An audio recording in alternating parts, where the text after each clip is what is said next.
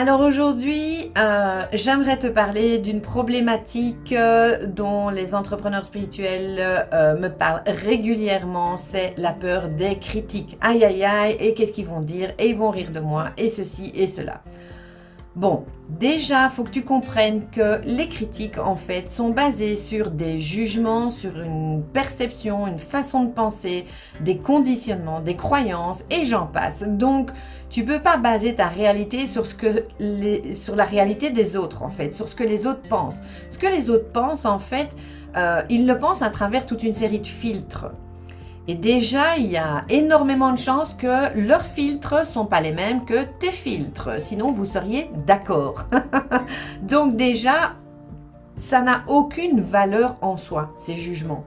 Tout comme tes jugements n'ont aucune valeur pour les autres. Donc ça, c'est super important d'intégrer ce concept.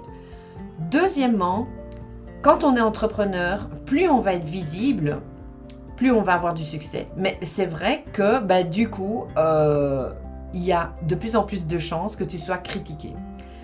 Ça s'est passé pour moi. Quand j'ai décidé d'être visible, j'ai commencé à dire exactement ce que je pensais.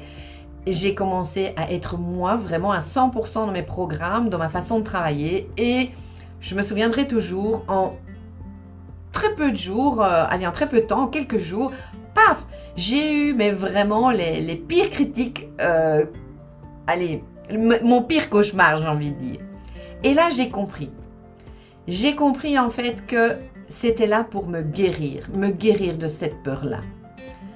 Pourquoi? Parce que quand tu, quand tu veux créer quelque chose, l'univers crée toujours son contraire. Quand tu veux avoir du succès et euh, forcément être apprécié, etc., ben, tu vas connaître le contraire. Parce que comment tu peux te sentir apprécié si tu sais pas ce que c'est de se sentir critiqué? Quelqu'un qui n'a jamais entendu euh, que des mots euh, d'amour, je t'aime, je t'aime, je t'aime, mais il sait pas du tout ce que c'est de pas être aimé. Et donc du coup, si tu veux ça, ben, l'univers va créer autre chose. Et là, ça m'a fait sourire parce que du coup, j'ai compris. Je dis, ok, ça va.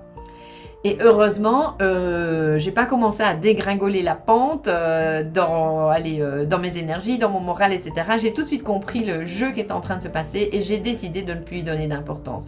Bien sûr, ça me touche si une femme n'est pas satisfaite de ce que je lui propose, de ce que je, de ce que je fais, etc.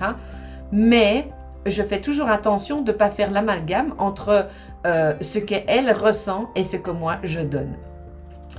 Donc c'est super important euh, de pouvoir dépasser ces critiques et sache que plus tu vas être capable d'encaisser, attention, parce que ce que je vais te dire là, enregistre-le, plus tu vas être capable à encaisser des critiques, les plus virulentes soient-elles, plus tu es prête pour le succès.